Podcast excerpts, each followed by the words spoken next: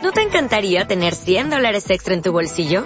Haz que un experto bilingüe de TurboTax declare tus impuestos para el 31 de marzo y obtén 100 dólares de vuelta al instante. Porque no importa cuáles hayan sido tus logros del año pasado, TurboTax hace que cuenten. Obtén 100 dólares de vuelta y tus impuestos con 100% de precisión. Solo con Intuit TurboTax. Debes declarar para el 31 de marzo. Crédito solo aplicable al costo de la presentación federal con TurboTax Full Service. Oferta sujeta a cambios o cancelación en cualquier momento. Bueno, estamos bien y de buenas.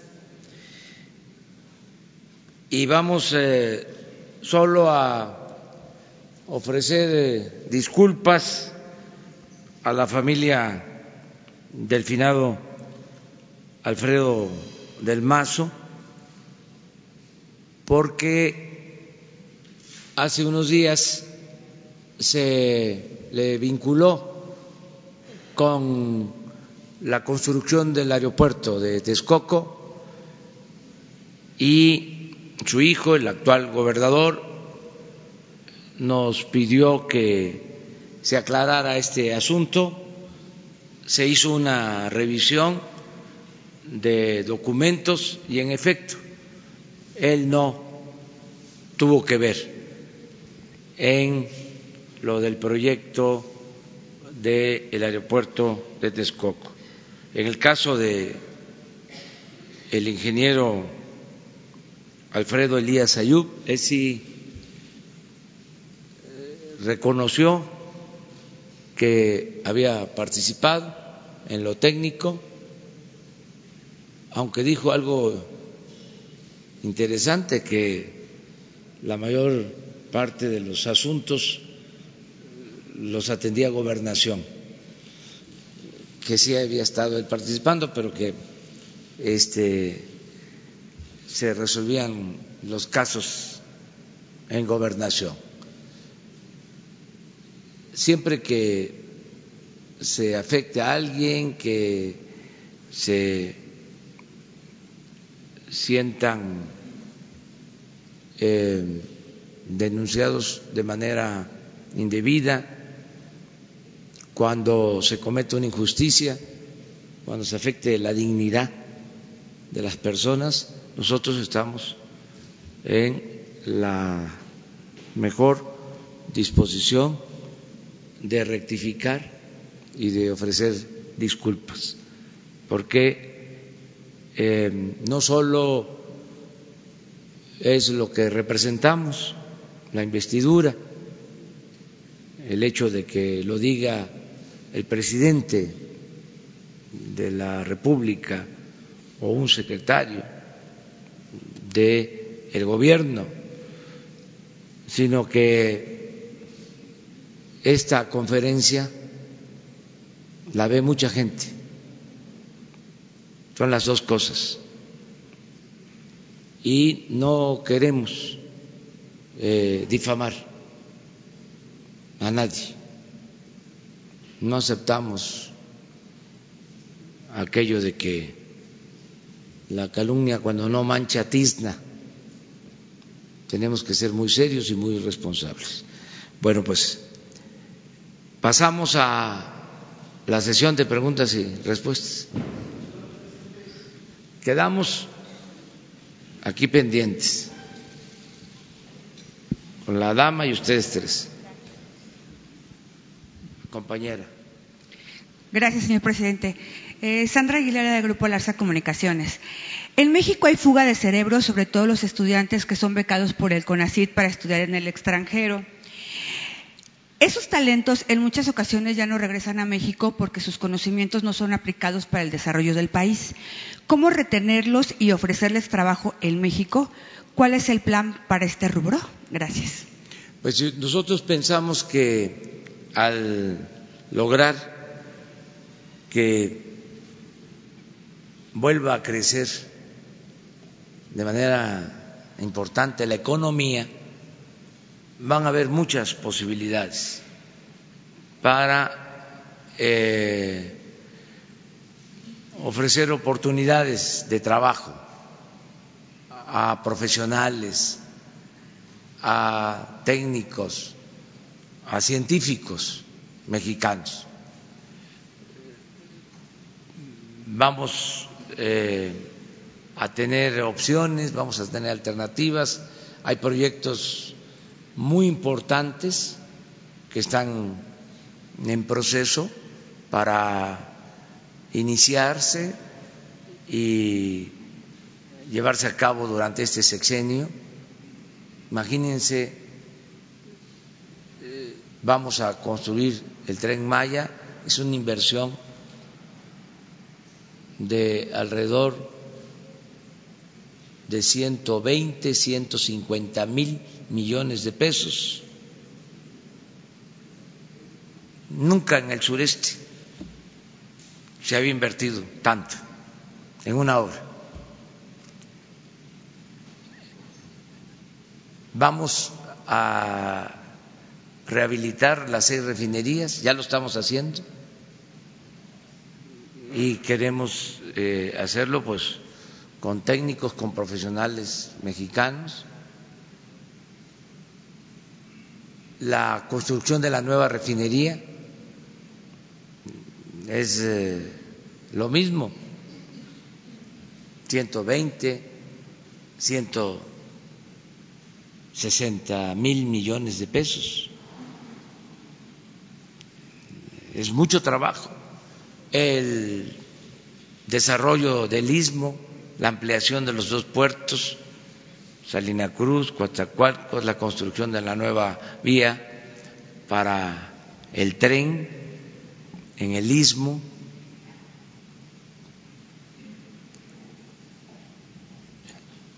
el aeropuerto de la ciudad, todo el sistema aeroportuario que se está este, eh, construyendo o que va a empezar a construirse. Hay muchas opciones. Yo espero que eh, los mexicanos tengan garantizado el derecho al trabajo con buenos salarios. Esa es la aspiración. No tengo duda de que vamos a avanzar mucho ofreciendo empleo, pero queremos también que sean empleos bien pagados. Entonces vamos hacia allá. Estoy optimista eh, vamos a lograr esos propósitos y eh, que los mexicanos que se preparan en el extranjero tengan posibilidad de regresar y trabajar y aportar en su país, que muchos es lo que desean. ¿no? Muchas gracias. Buenos días, presidente de todos los mexicanos, Carlos Pozos, reportero de Líderes Mexicanos y Petróleo y Energía. Eh, presidente, eh, siguiendo su recomendación, hice lectura al Plan Nacional Liberal, publicado el día primero de julio de 1906, el cual consta de 52 puntos, dividido en siete secciones. Eh, presidente, entre los conceptos que destaca este histórico documento que sirvió como base para nuestra Constitución de 1917, eh, llama la atención eh, en, como uno de sus puntos principales la reducción del periodo presidencial a cuatro años, la suspensión del servicio militar eh, obligatorio y el establecimiento de una Guardia Nacional, así como también agravar la responsabilidad de funcionarios públicos, malos funcionarios públicos, imponiendo penas severas de prisión a esos delincuentes. Eh, habla también este documento, ese documento, presidente, sobre, eh, eh, se me está yendo, se ve las penas, la creación de, escuelas primarias en el, en, el, país y también llama este, a los extranjeros a, decirles que no se va a aceptar más deuda pública ni se reconocerá deuda pública por parte del gobierno. Pues eh, de esto como antecedente quiero entonces hacerle mi pregunta. Ayer usted eh, presentó eh, efectivamente el Plan Nacional eh, de Desarrollo 2018. Mi pregunta es, eh,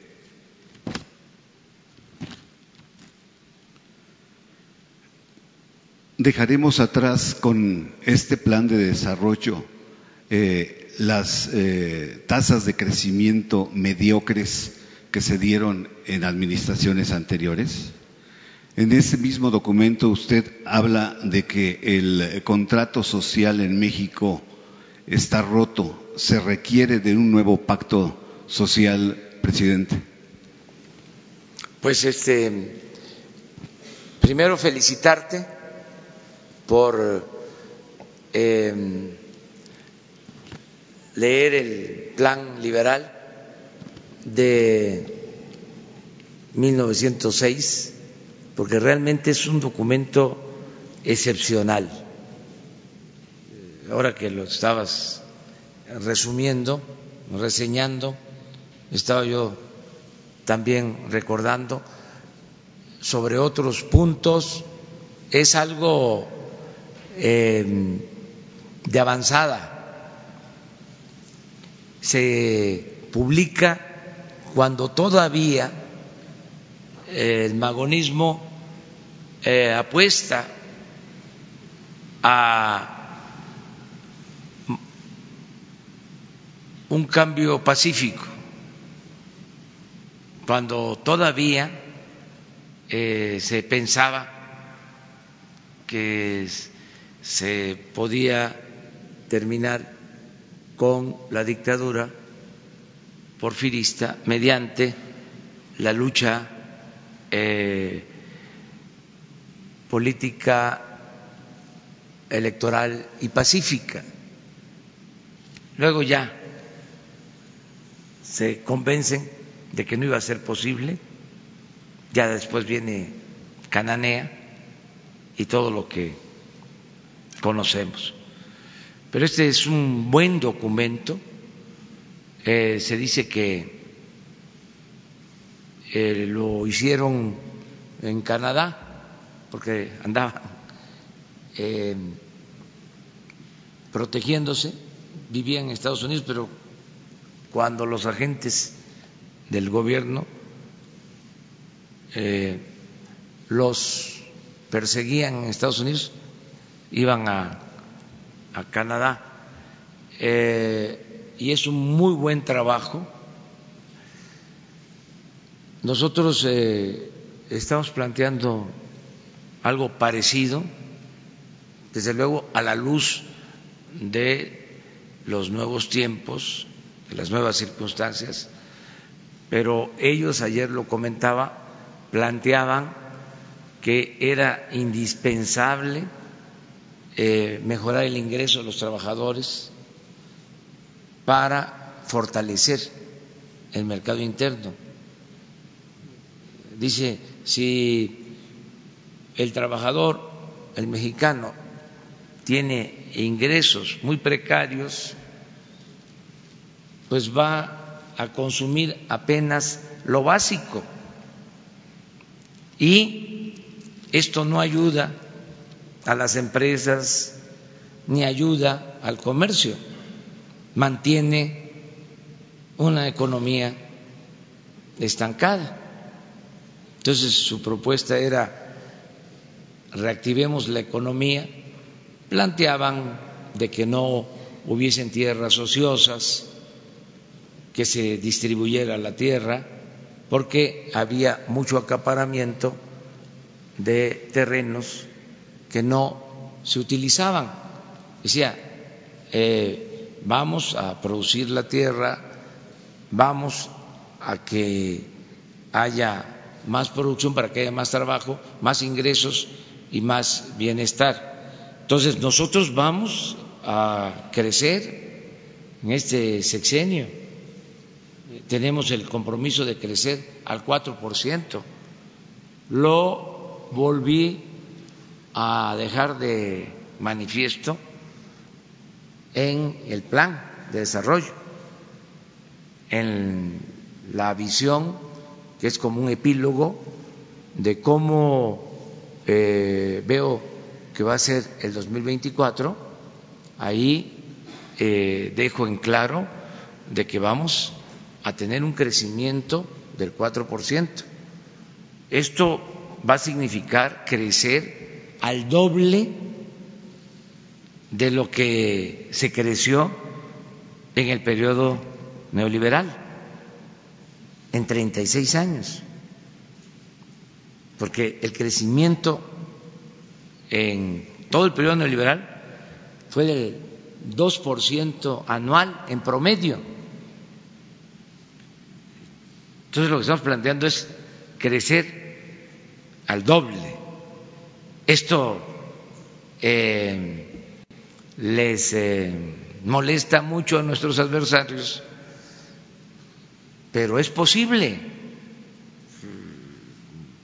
Hasta los empresarios mexicanos están hablando de crecer al 4%. El presidente del Consejo Coordinador Empresarial, Carlos Salazar, eh, hizo el compromiso de apoyar para que logremos el crecimiento del 4%. Los, los gobernadores de la CONAGO también le ofrecen. Los gobernadores de la CONAGO también le Los gobernadores de la CONAGO, este, Carlos Slim habló de que es posible. Hay ánimo para eso. Además, ya lo hemos logrado durante mucho tiempo, desde los años 30 hasta los 80, 50 años. Si ustedes ven cómo se comportó la economía en esos 50 años, tuvimos tasas de crecimiento en promedio del 5%. Tuvimos periodos de crecimiento cuando Antonio Ortiz Mena fue secretario de Hacienda en dos gobiernos con López Mateos y con Díaz Ordaz, 12 años con crecimiento del 6%, sin devaluación, sin inflación, sin endeudamiento. se le conoció a ese periodo de desarrollo eh, tan importante para el país, además de hablarse de desarrollo estabilizador, se llegó a conocer como el milagro mexicano, lo que después harían eh, los gobiernos en China, mayores tasas, eh, pero nosotros ya eh, lo hemos hecho.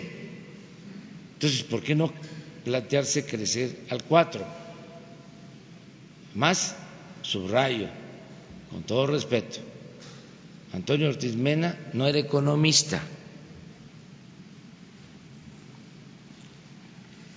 era abogado.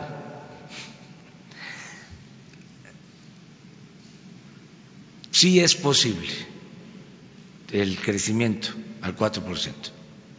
Presidente, ¿podría darnos detalles de cuándo, cómo y, y, en dónde será la firma del acuerdo para la concordia con los gobernadores de la CONAGO? Y si usted coincide en que hay eh, crispación y polarización y se busca reconciliar con, este, con la firma de este acuerdo. Mire, podríamos firmar el acuerdo, pero en los hechos hay muy buena relación con los gobernadores, con los empresarios, con los líderes sindicales. Ayer estuvieron aquí con nosotros. Eh, tenemos muy buena eh, relación con todos y estamos armonizando, estamos buscando la reconciliación entre todos.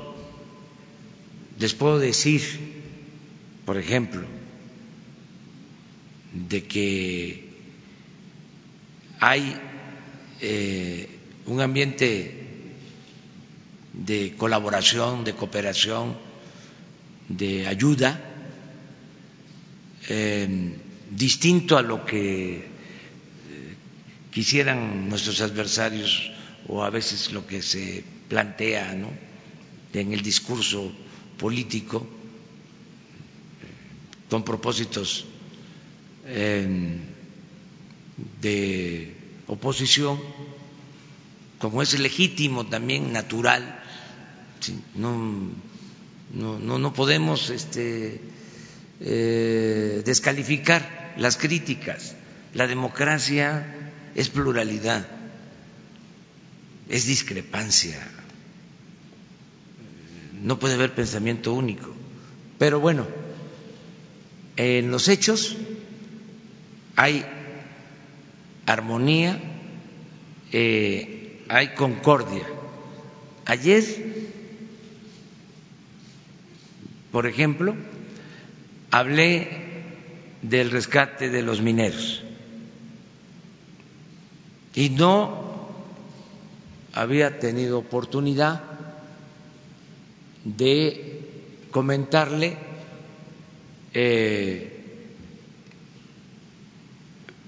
previamente a el dueño de la concesión, a Germán Larrea. No estaba.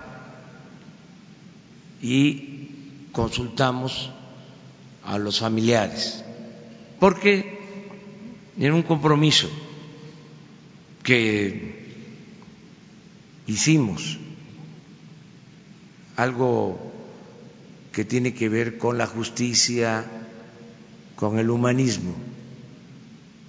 Y no habíamos tenido oportunidad de hablar con él.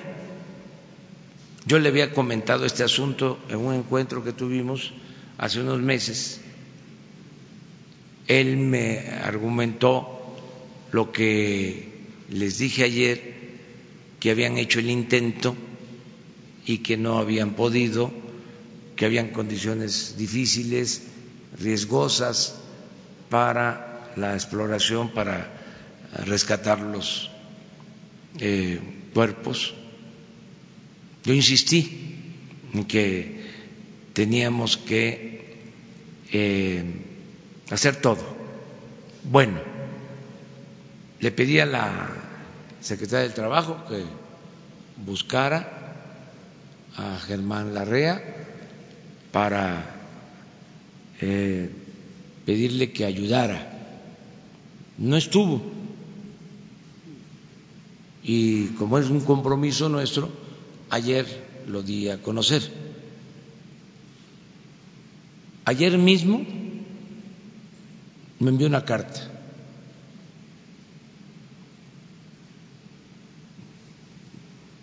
sosteniendo sus puntos de vista de que ellos habían hecho eh, el intento, que no habían podido rescatar los cuerpos, pero que eh, aceptaba ayudar y colaborar, que ponía a disposición de eh, este esfuerzo. Los eh, proyectos que ellos tenían, los elementos que se necesitaran. Entonces, ¿qué demuestra esto? Pues que están ayudando. Eh, el sindicato minero, lo mismo eh, también. Entonces, sí hay eh, un interés en ayudar, a pesar de que puedan haber diferencias. Siempre hay intereses superiores, causas justas que están por encima de intereses particulares, de intereses de grupos, por legítimos que sean. Entonces, con armonía eh, vamos a crecer. Eh, estamos llamando a los empresarios. Me acaba de enviar otra carta. el administrador principal del fondo de inversiones más grande del mundo.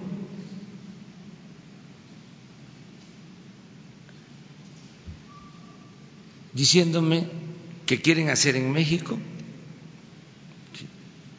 una convención de inversionistas extranjeros y que tienen confianza en el país.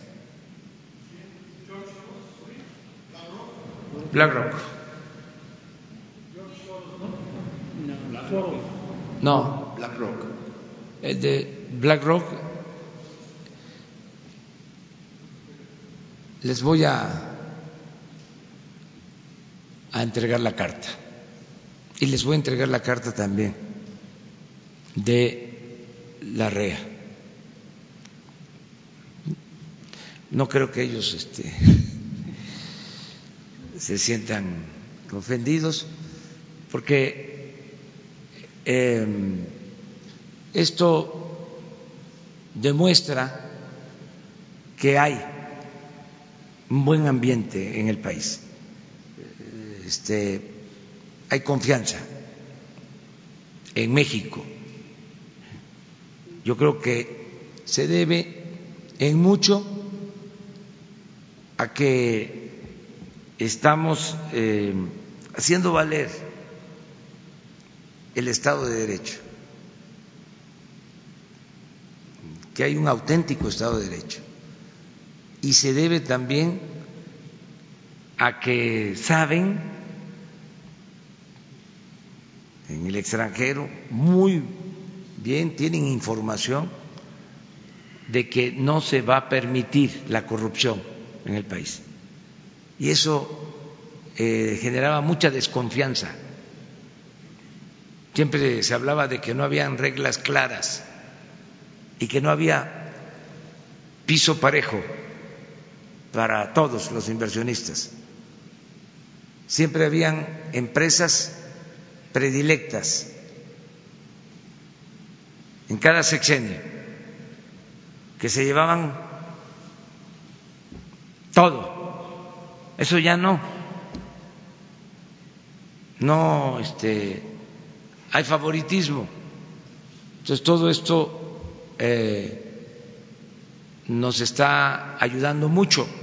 Otro dato que ahí lo ven los analistas, pero de soslayo. Eh, está muy fuerte nuestra moneda,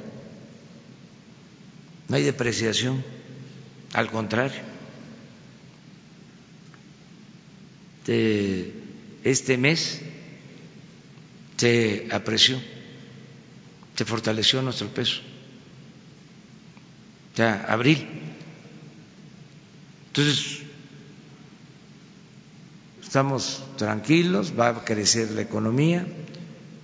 Desde luego, no podemos estar todos de acuerdo. Sería muy aburrida la vida ¿eh? Si todos este, estamos de acuerdo. No puede ser así. Sería extraño, sería como este, vivir en una dictadura tiene que haber crítica, tiene que haber oposición. Presidente, ayer eh, dijo usted, ¿y la naturaleza qué?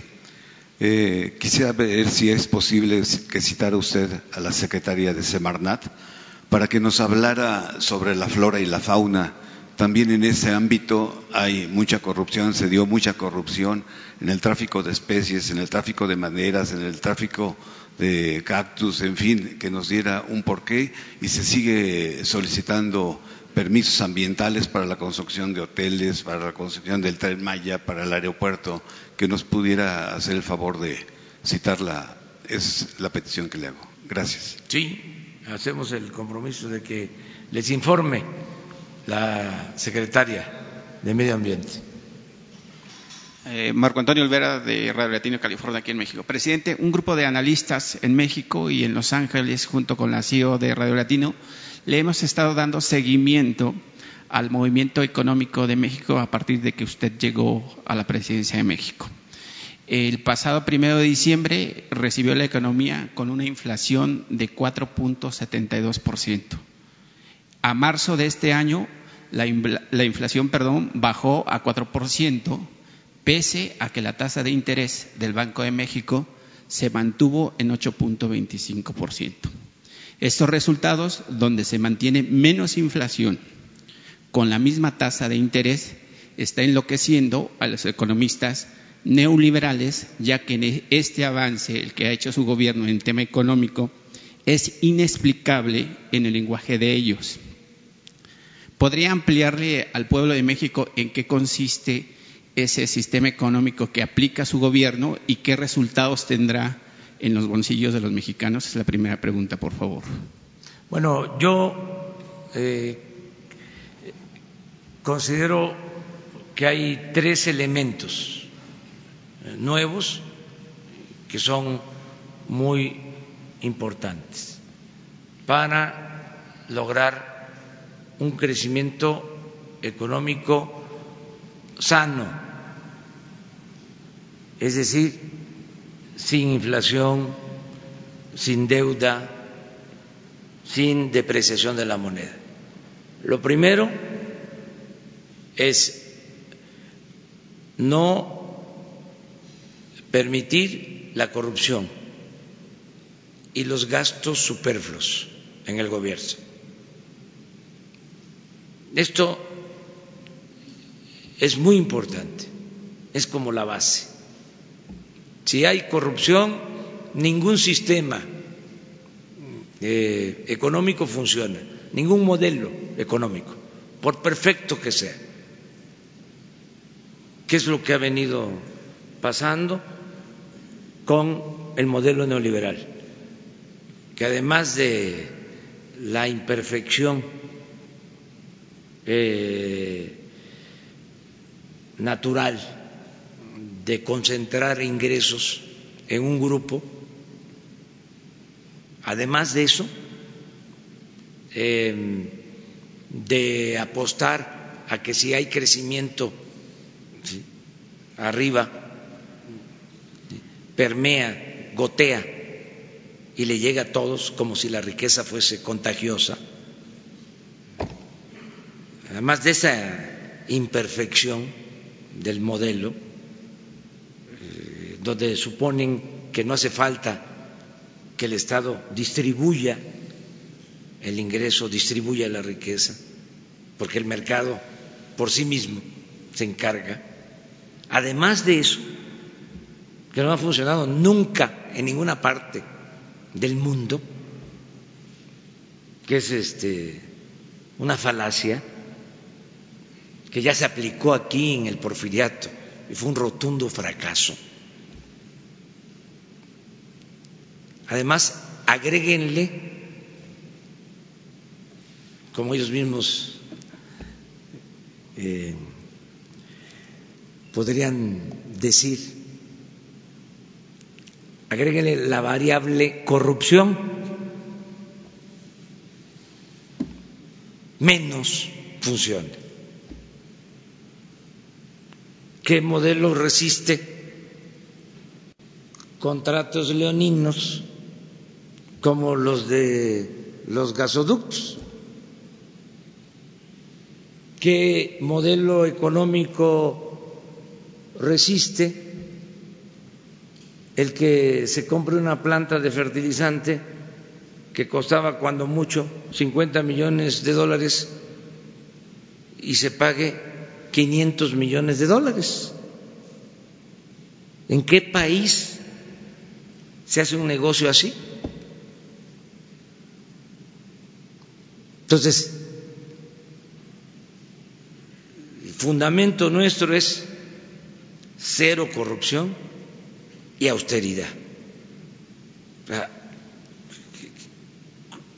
¿Qué empresa puede prosperar si los gerentes, los dueños eh, gastan eh, sin límites, si actúan con extravagancia, si tienen aviones de lujo, si derrochan. Una buena empresa tiene que cuidar los gastos.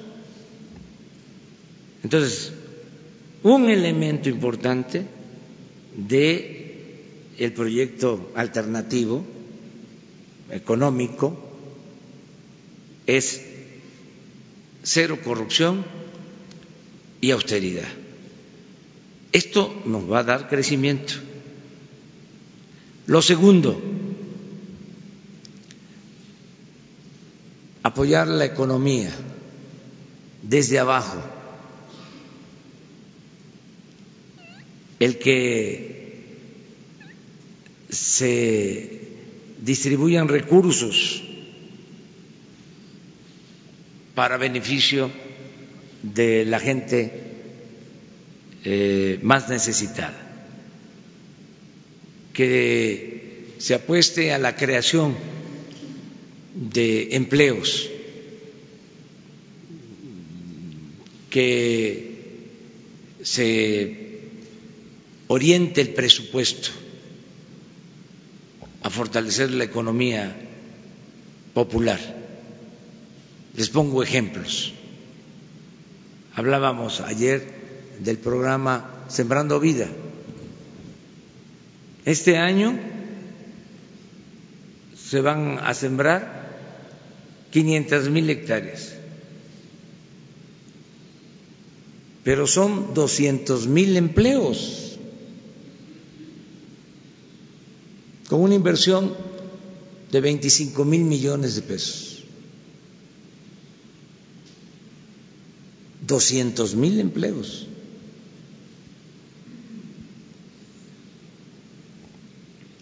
500 mil hectáreas.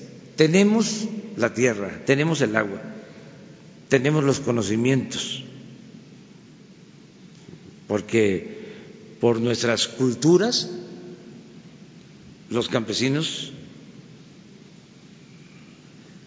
saben cómo producir. Entonces, es lo que estamos haciendo. Otro ejemplo eh, estamos construyendo caminos en Oaxaca. con uso intensivo de mano de obra. Se entregó a 50 municipios de Oaxaca, a 50 autoridades de usos y costumbres, se les entregaron los fondos con asesoría técnica para que ellos construyeran los caminos. Les voy a invitar para que vean cuántos están trabajando haciendo caminos no de asfalto, sino de concreto, de cemento, no con maquinaria sino con revolvedora, para dar muchos empleos. y así vamos a hacer cerca de 300 caminos en Oaxaca. Ya empezamos con 50. Y esto significa o tiene un efecto multiplicador. Se hacen las obras porque es pavimentar eh, los caminos hacia las cabeceras municipales, porque hay como más de 300 caminos sin pavimentar para comunicar a cabeceras municipales, a municipios de México. Entonces, se hacen las obras, se da empleo y se reactiva la economía desde abajo, porque el dinero queda ahí, se ayuda el comercio. Esto para los tecnócratas, para los economistas que aprendieron fórmulas muy elementales, pues no,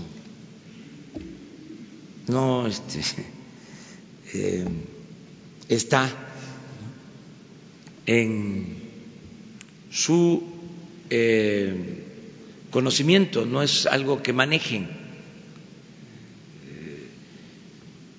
Entonces, la economía, impulsar la economía, ese es el segundo elemento, apoyar la economía popular. Y el tercer elemento es que se promueva el desarrollo, porque no se promovía el desarrollo. Se daba eh, como eh, un hecho de que el mercado podía, sin que el Estado participara, podía eh, lograr el crecimiento de la economía. No, el Estado tiene que promover el desarrollo. Lo que estamos haciendo. ¿Por qué eh, no se hizo en otros tiempos el tren Maya? ¿Por qué se apostó a dar las concesiones? entregar toda la infraestructura de los ferrocarriles de México. Acabaron con todo lo que se había construido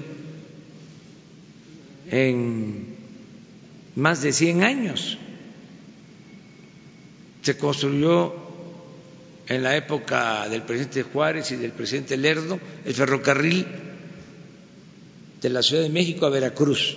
Fue el primero, 600 kilómetros. Luego con Porfirio Díaz se construyeron más de 20 mil kilómetros de vías férreas. Después de la revolución, lo mismo. Llegamos a tener más de 30 mil kilómetros de vías férreas, trenes de pasajeros, de norte a sur, de costa a costa. Llegaron estos tecnócratas irresponsables y en un abrir y cerrar de ojos acabaron con los ferrocarriles. Queda un ferrocarril o dos. Uno, el Chepe, y el de Tequila. Antes todavía a mí me tocó. Estaba estudiando aquí en la Ciudad de México, ya vivían mis padres en Palenque. Tomaba yo aquí el tren a las ocho de la noche y al día siguiente a las ocho de la noche, 24 horas, estaba yo en Palenque. Nos tocó todavía nuestra generación.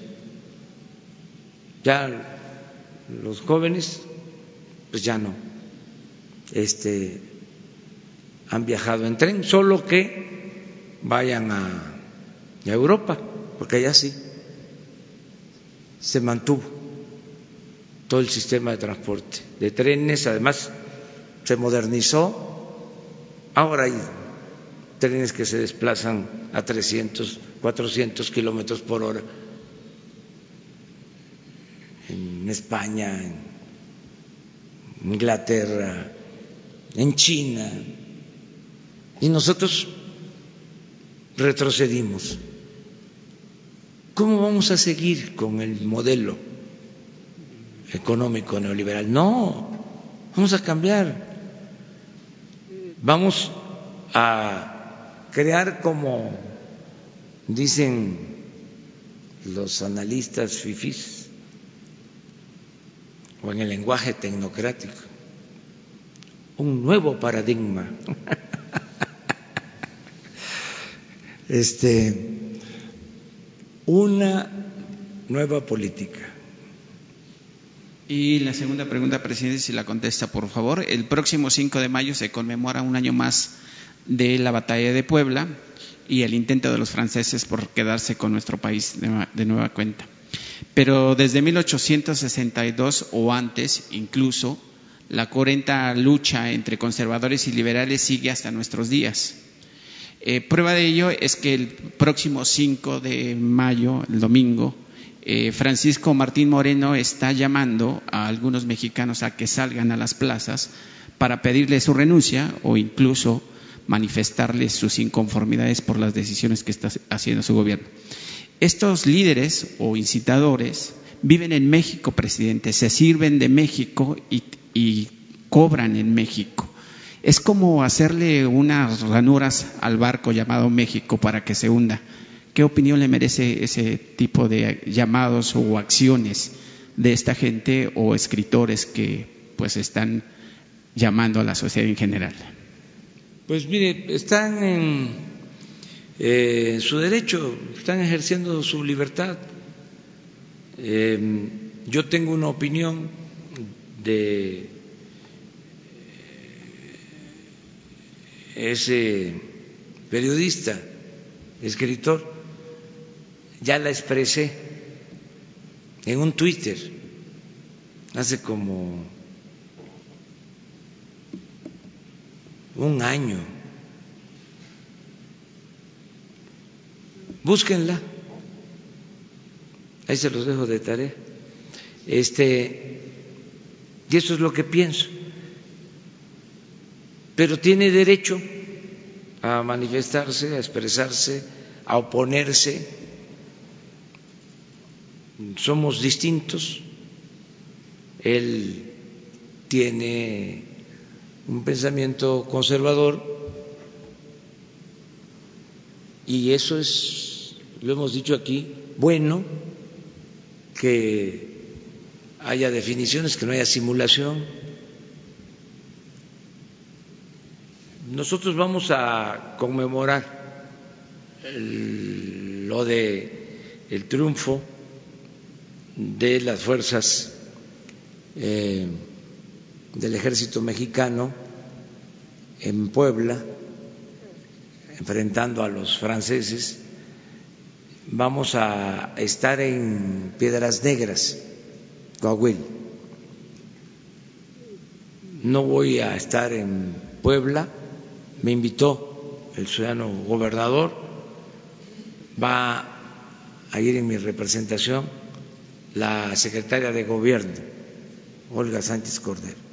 Yo no puedo estar en Puebla porque hay elecciones y he ofrecido no eh, visitar estados en procesos eh, electorales cuando hay elecciones. Me toca una gira en el norte, vamos a comenzar mañana, vamos a, a estar en la refinería de Cadereyta, Nuevo León, mañana, y vamos a tener un acto en la tarde en Monclova. Luego el sábado vamos a estar en Sabina, Coahuila, y en Acuña, en la frontera.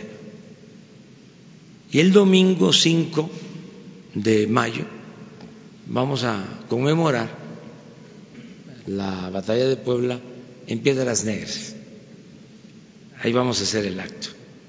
¿Por qué en Piedras Negras y en Coahuila? Porque de ahí era Ignacio Zaragoza. Nació en en lo que hoy es del estado de Texas, pero eh, cuando él nace, eh, Texas pertenecía a Coahuila.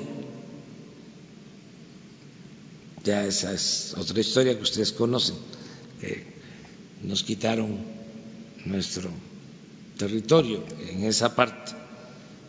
Nos quitaron en la guerra del 47-48 del siglo XIX más de la mitad de nuestro territorio, aunque empezó con Texas en los años 30, los conservadores em, empezaron eh, quitándonos eh, Texas, fue la separación de Texas. Primero em, plantearon que los colonos que habitaban Texas plantearon que no aceptaban eh, la constitución o las leyes conservadoras y querían el restablecimiento de la Constitución de 1824, pero fue realmente una excusa y por eso se independizaron.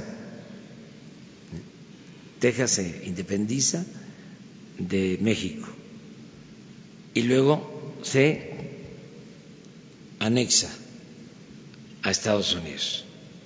Eh, esa eh, fue la primera pérdida del territorio y luego el gran zarpazo en el 47. Este, otra excusa, que se les debía un dinero y que eh, se había invadido una parte del territorio de California y el presidente en ese entonces, Polk, demócrata este, ordena la invasión y el Congreso aprueba la guerra contra nuestro país y terminan quitándonos más de la mitad del territorio. Entonces corren la frontera hasta el río Bravo y es muy importante recordar también de que en los acuerdos de Guadalupe queda Laredo del otro lado del río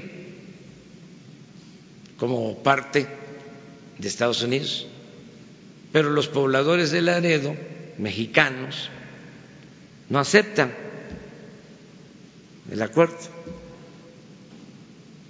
no aceptan pasar a formar parte de Estados Unidos. Quieren seguir siendo mexicanos. Y se hace una consulta. Y la mayoría dice, queremos seguir siendo mexicanos.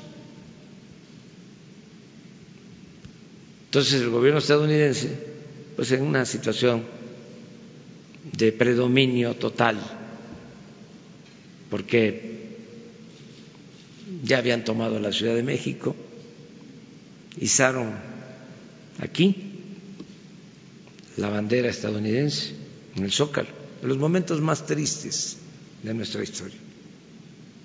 Ya lo habían hecho antes,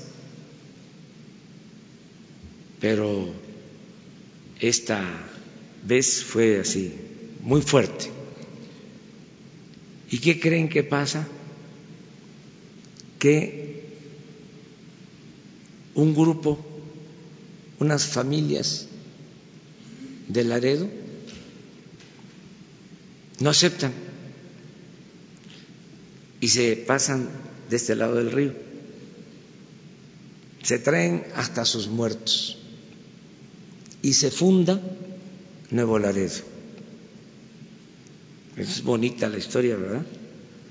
Entonces, este no que nos estemos desviando, sino que todo esto es importante eh, recordarlo con motivo de eh, lo del día 5 de mayo. Zaragoza era mexicano, además, fíjense que es la fecha histórica que más se celebra en Estados Unidos.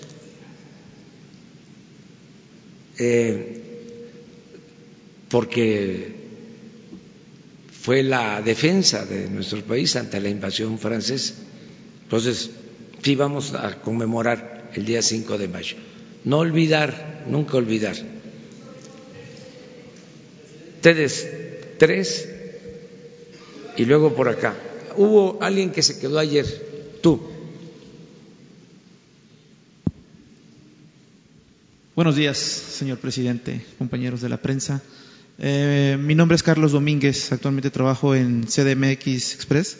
Soy hijo de Carlos Domínguez, periodista de Nuevo Laredo, asesinado el año pasado en la dura, difícil y crítica ciudad y forma parte de un estado asolado, asolado por la delincuencia organizada. Hasta hoy, las indagatorias que, se, que siguen parte de los organismos de procuración de justicia acerca del asesinato de mi padre, Carlos Domínguez, un periodista con más de 40 años de trayectoria, no satisfacen el dolor que sentimos su familia y el gremio periodístico. Sí, ha habido esfuerzos en el desarrollo de las investigaciones, pero no se quita el sabor amargo, ese sentir ríspido eh, e a injusticia que te impregna cada mañana al saber que existe allá afuera en libertad en las calles el autor intelectual. Una mente perversa que ordenó poner el nombre de mi padre en una lista de sentenciado a muerte.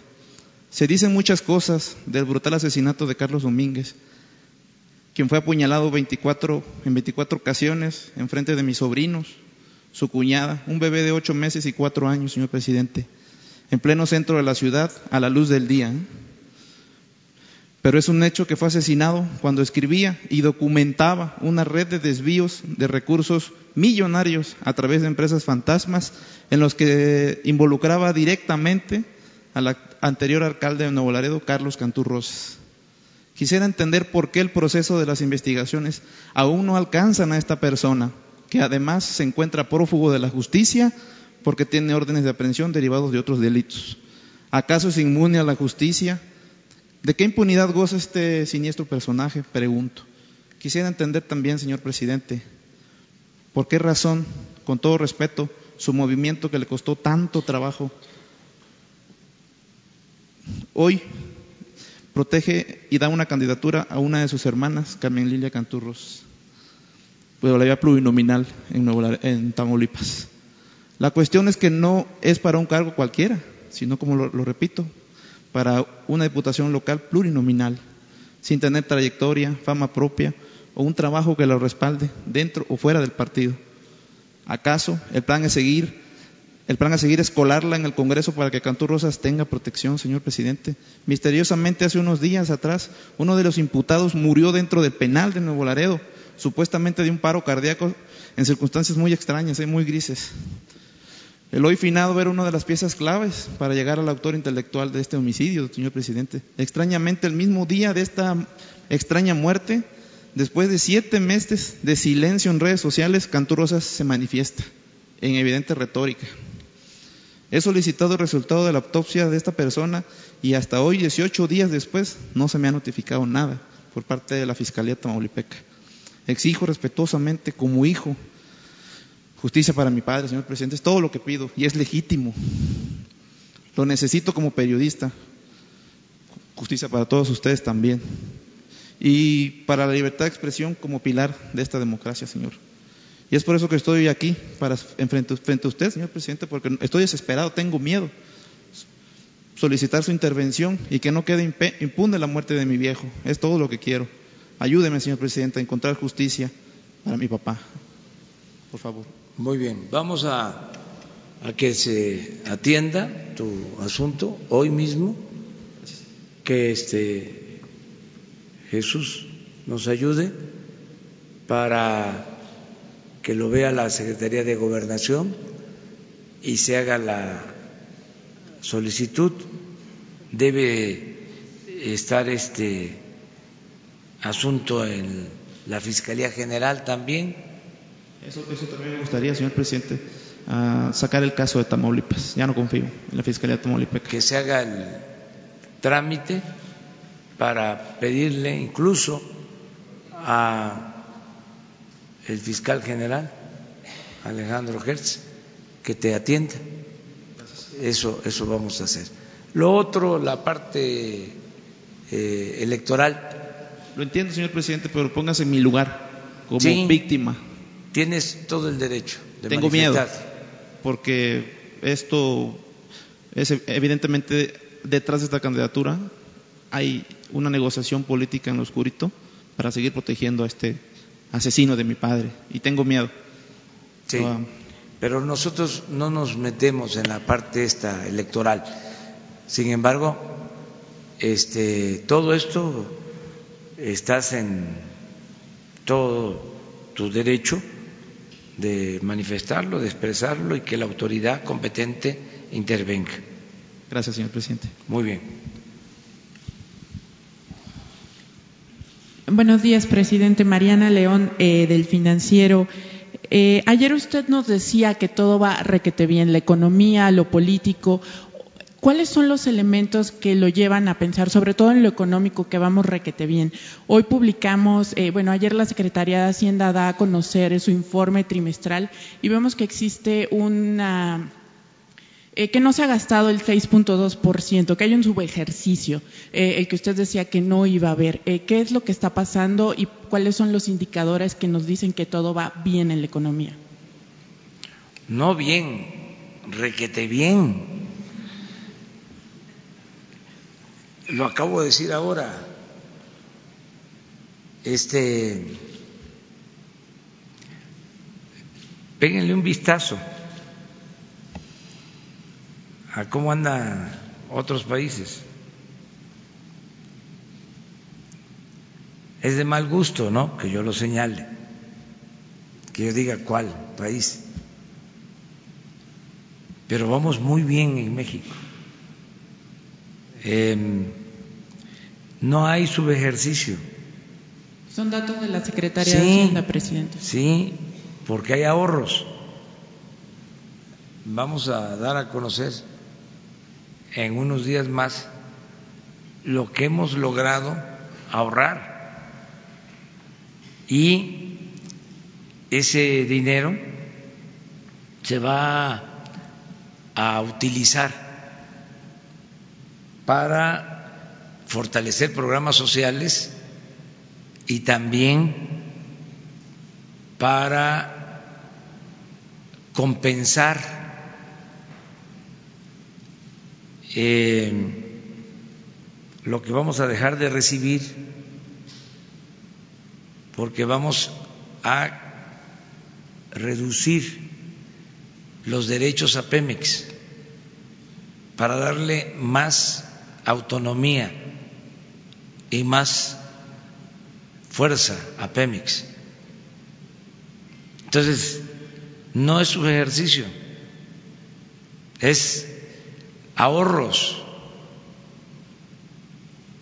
que se están teniendo y van a haber otros ahora que se aprobó eh, en una primera instancia el plan de austeridad. si ustedes ven el informe de Hacienda, en efecto, hay un ejercicio de 6.5 menos que el año pasado, más o menos. Pues cómo no vamos a gastar menos si ya no hay extravagancias. Más bien es la comparación con el gasto programado que su mismo gobierno tenía con lo que se gastó realmente, es decir, un subejercicio. Sí, porque todavía el presupuesto de este año vamos a decir que se hizo a la limón, no lo hicimos este por entero nosotros. Estaban todavía los funcionarios de la pasada administración. Por eso vamos a hacer una reprogramación del presupuesto. Entonces, eh, es un menor gasto porque no hay derroche, pero si observan, es más la recaudación que el gasto. ¿Esto qué significa? De que no estamos gastando más de lo que ingresa. ¿Qué quisieran los expertos neoliberales? Que gastáramos más de lo que ingresa a la hacienda pública, que haya déficit. No es un manejo profesional de las finanzas públicas. Porque entre uno de los de entre los factores que señalaban era que los programas sociales no avanzan a la velocidad y la falta de estudios para proyectos estratégicos. ¿Estas sí son algunas de las razones? Van avanzando mucho los programas sociales. Imagínense que siete millones de adultos mayores están recibiendo sus pensiones, del doble de lo que recibían el año pasado. La semana próxima les vamos a presentar el reporte sobre el programa Jóvenes Construyendo el Futuro. Ya van a estar cobrando alrededor de 400 mil jóvenes que se están capacitando, que están de aprendices en empresas, en talleres. Vamos muy bien. Desde luego, eh, vamos a, a que cada vez eh, sea mejor. Y qué bueno que nos acicatean los opositores. Nos ayudan muchos para que nadie se duerma. Por eso es importante la crítica. A veces este, vuelan, pero no está mal también. Entonces, están apostando a que nos vaya mal y, ayer, por ejemplo, ¿no? Cuando dieron las cifras del crecimiento, nada más es cosa de contestarle cómo empezó Cedillo. Claro que me van a decir, pues sí, porque este se dio la crisis de diciembre y se cayó la economía, pero era para que este se tuviese también un referente, ¿no? Vamos muy bien, eh, no tengo preocupación, al contrario, estoy optimista. Ya les voy a mostrar las cartas de este inversionista. De, es el que administra, sí, Larry. Este maneja como siete trillones de dólares en los fondos. Y el planteamiento es expresado cuando hemos hablado ya dos veces, lo vi en Mérida y ahora me envía la carta porque allá hizo el compromiso de que van a hacer aquí en México este encuentro de eh, financieros del mundo. Entonces, vamos muy bien. Eh, ¿Qué lo otro que preguntaste? Eh, sí, eh, tenía otra pregunta. Eh, ayer en el Plan Nacional de Desarrollo se da a conocer una de las de la parte de seguridad que será hasta en un plazo de 20 años que se podrá lograr las bases sólidas para asegurar un país con justicia y que la ley se aplique a todos. Este plazo de 20 años es algo que tiene contemplado su gobierno porque usted nos había dicho que en seis meses se podía alcanzar la paz, pero que garantizar que haya justicia y paz para todos sí tomará 20 años para el país? Pues este, no creo que 20 años, pero sí en eso este, estamos eh, siendo conservadores. ¿eh? nos va a ir muy bien. Ya en seis meses vamos a eh, demostrar dos cosas, así, de las que ahora se están cuestionando. Una, más crecimiento económico en seis meses. Y dos, como dije, eh, vamos a bajar la incidencia electiva. Les doy un dato. Aquí vinieron con todo su derecho a cuestionarnos del crecimiento de la incidencia electiva en los primeros meses. Resulta que en abril este, el reporte ya que tenemos es que está bajando eh, la incidencia electiva. El, el informe de abril, sobre todo en homicidios. Entonces, hoy, por ejemplo, lo que nos reportaron 64 homicidios. Ayer 63. No es para este, echar las campanas al vuelo, pero eh, el promedio era de 80, lo que traíamos, porque nos dejaron eh, un crecimiento de violencia y en homicidios, como todo. Entonces yo dije, vamos a estabilizar y vamos a ir poco a poco eh, bajando la incidencia electiva.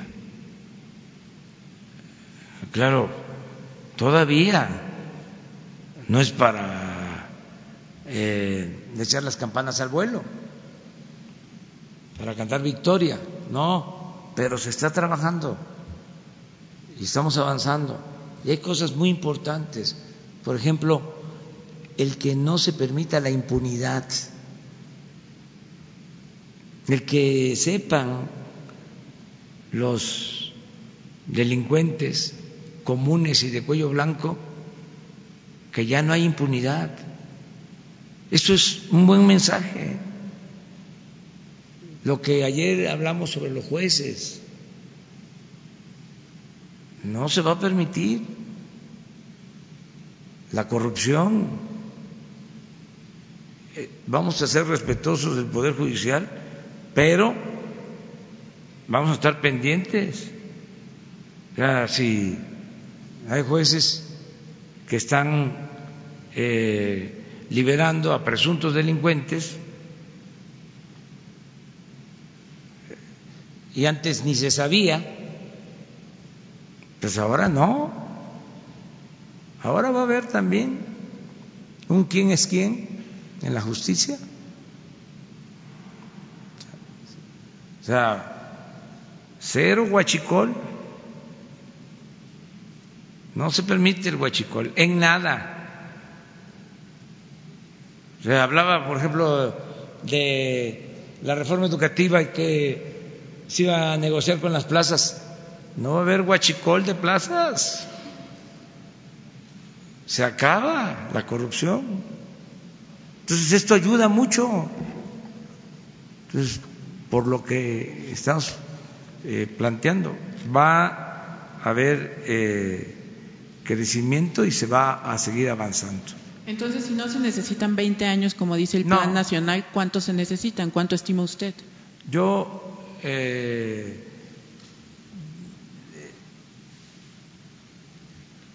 sostengo lo que está en el plan, en la visión 2024. Ahí hay unos datos. O sea, ahí hablo de disminuir el 50% la incidencia delictiva en el sexenio. Ya hablo de crecer al 4%.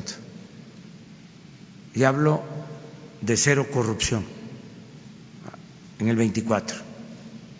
Cero impunidad.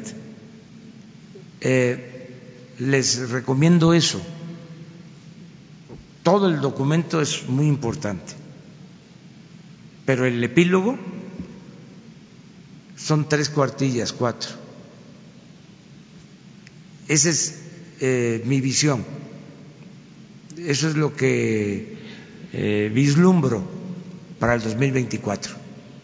Ese es mi compromiso. O sea, entregar un país eh, con empleo, con buenos salarios,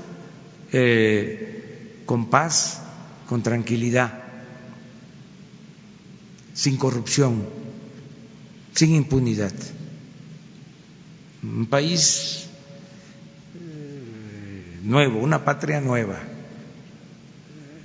Y está ahí, en, el epílogo.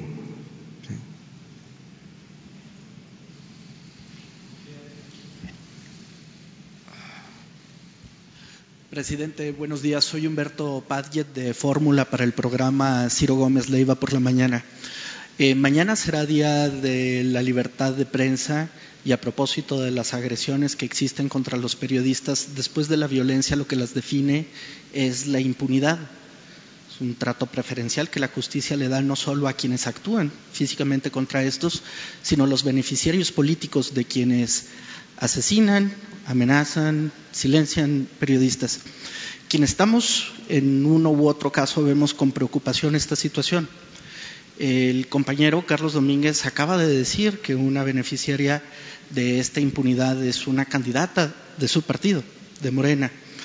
¿Cómo garantizar el fin de la impunidad en contra de los periodistas asesinados, amenazados, si no existe fin a los beneficios políticos de quienes se benefician de esa violencia contra la prensa, señor presidente? Bueno, este tú editorializaste, eh, porque ya estás dando como hecho de que nosotros estamos protegiendo a un presunto delincuente y eso no es cierto. O sea, nosotros no protegemos a nadie. Este Sí, eh, venimos luchando desde hace muchos años, pero no para que haya corrupción y para que haya impunidad. No somos iguales. En el caso de Carlos Domínguez, él fue asesinado luego de demostrar, de documentar hechos de corrupción cercanos a los mil millones de pesos que presumiblemente se cometieron durante la administración de Rosas. Su hermana, la que es candidata, a una diputación plurinominal, no tiene más carrera política que la que ha hecho bajo eh, la carrera de su propio hermano. Hace seis meses era panista. Y se lo pregunto sin ánimo de insultarlo, sino convencido de que hay un verdadero problema de violencia en contra de los periodistas. Sí, hay un problema de violencia contra los periodistas que no se debe de permitir se le tiene que dar protección a los periodistas y tiene que terminarse la impunidad. Pero este, este hecho se cometió el gobierno pasado, lamentablemente. ¿sí? Primero. Segundo, tú mismo estás planteando, dice, viene de su movimiento pero hace seis meses era del PAN. O sea, es un asunto partidista. Entonces, nosotros nos vamos a hacer cargo de que no haya impunidad, sea quien sea. Yo tomé posición como presidente y dije que solo me hacía responsable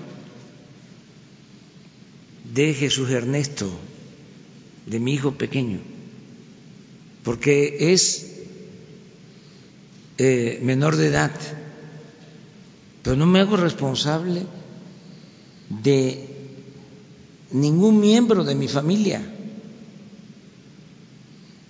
Soy también en esto juarista. Cuando un eh, yerno de Juárez maltrató a un juez y el juez se quejó con Juárez. La respuesta fue, ¿y qué espera para hacer justicia? Yo no voy a proteger a nadie, sea quien sea.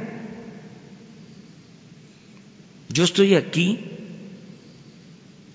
porque el pueblo me dio su apoyo para llevar a cabo una transformación, un cambio verdadero.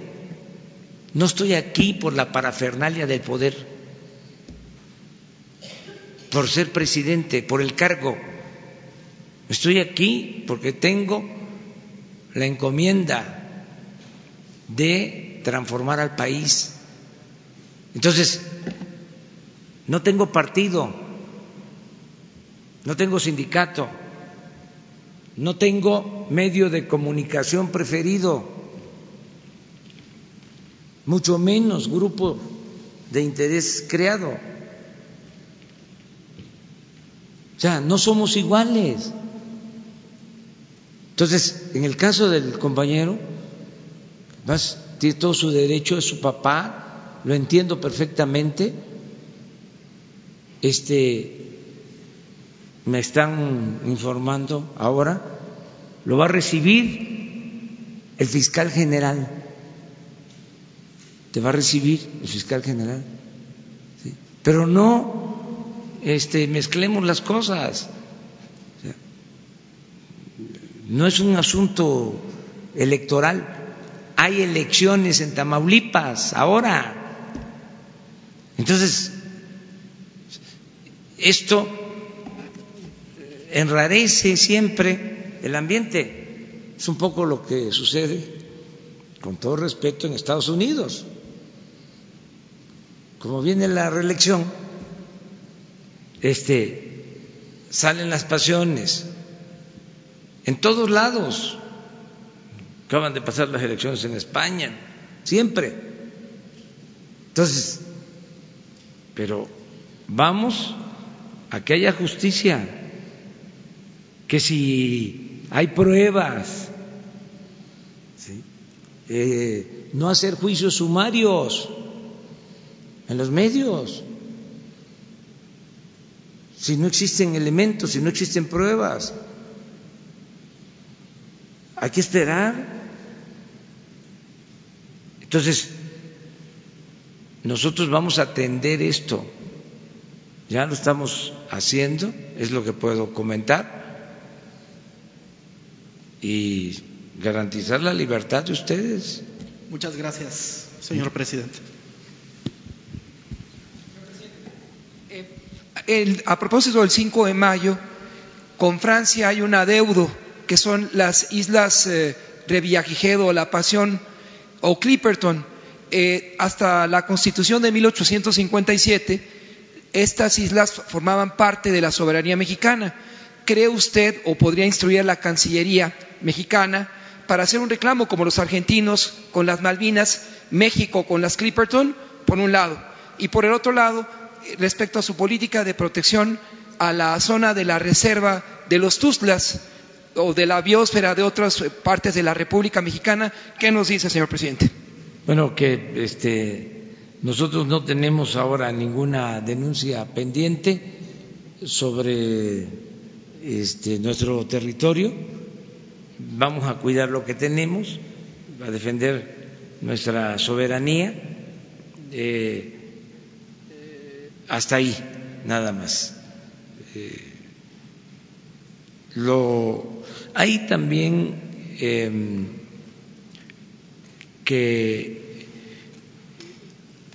comprender la forma en que se defiende ¿no? la soberanía, que anteriormente eh, las hegemonías, las potencias apostaban a eh, dominar, eh, invadiendo los territorios de otros países.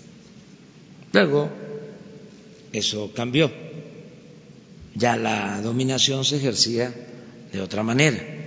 En los últimos tiempos, eh,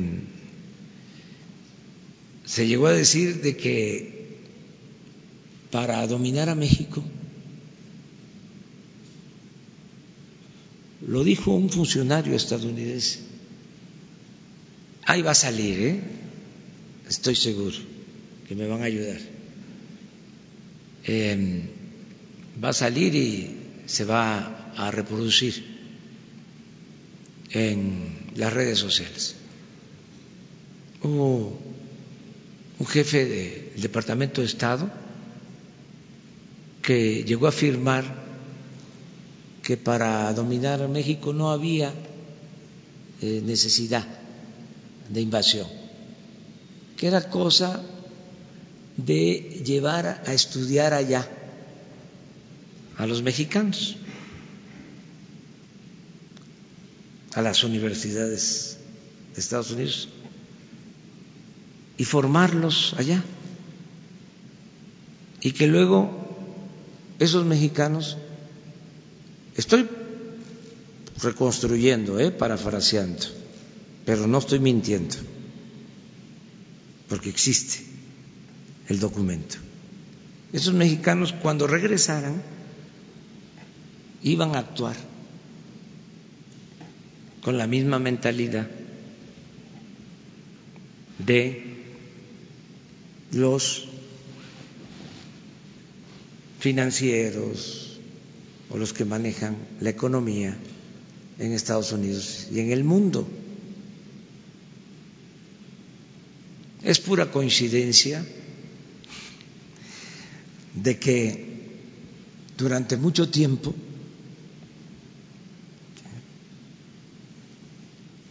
las fórmulas que se aplicaban en el extranjero, pues eran las políticas que se impusieron en el país. Entonces, hablando de soberanía, pero es interesante recordarlo. Eh, nosotros, pues vamos a ser respetuosos siempre de todos los gobiernos del mundo, pero vamos a recuperar las experiencias de nuestra historia. Nosotros queremos inspirarnos en Morelos. ¿Qué decía Morelos en sus sentimientos de la nación? Que es un documento extraordinario que se modere la indigencia y la opulencia, que haya igualdad. Miren la manera de decirlo. En una frase decía, que se eleve el salario del peón. Una frase.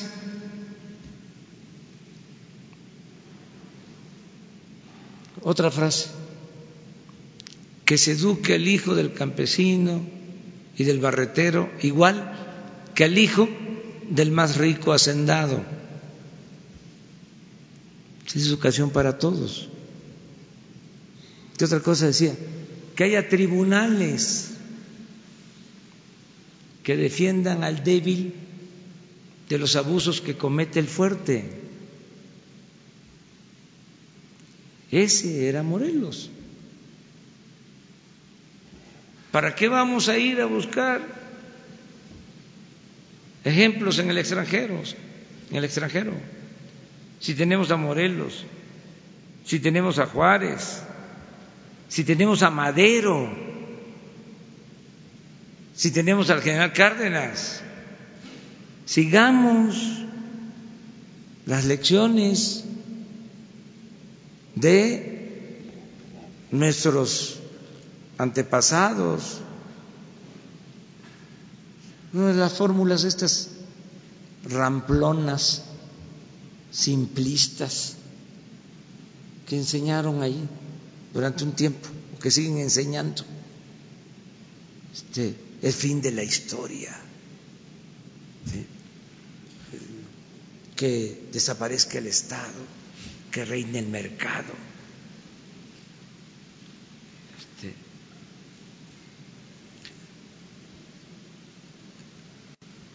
las privatizaciones como la panacea.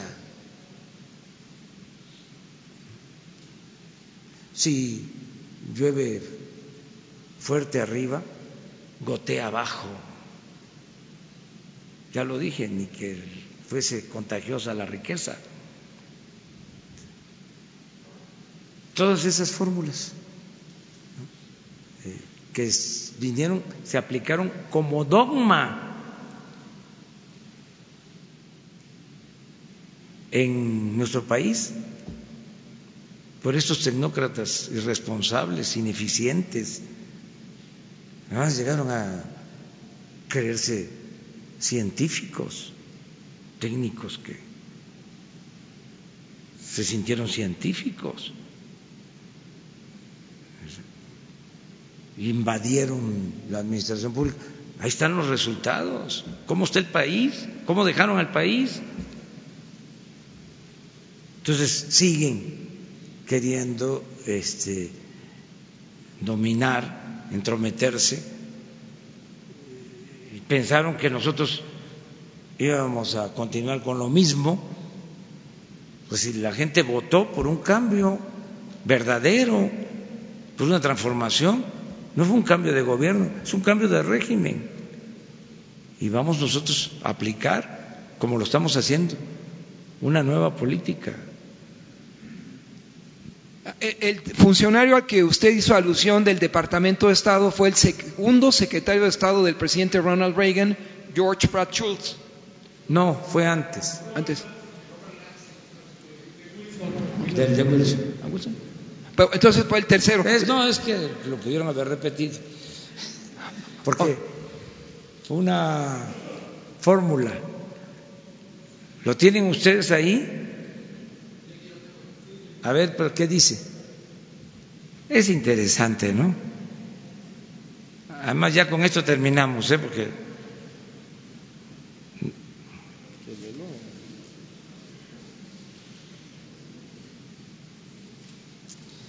Fíjense, México es un país extraordinario, fácil de dominar, porque basta controlar un solo hombre. A ver, Jesús.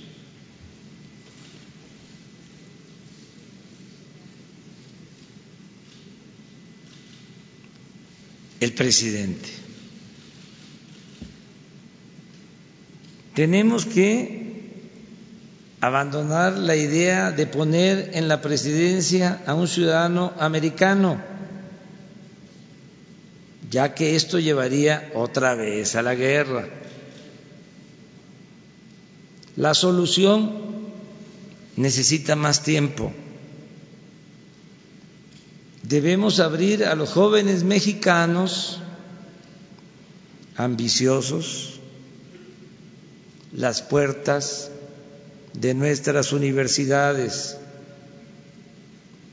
y hacer el esfuerzo de educarlos en el modo de vida americano, en nuestros valores y el respeto al liderazgo de Estados Unidos. Con el tiempo,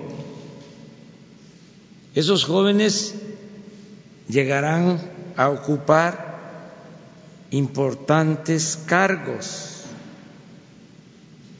cargos importantes. Finalmente se adueñarán de la presidencia.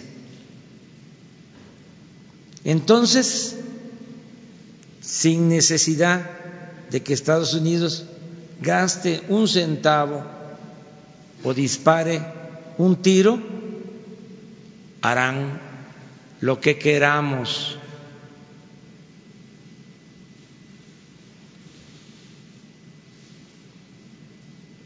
Y lo harán mejor y más radicalmente, y agregaría afanosamente, que nosotros.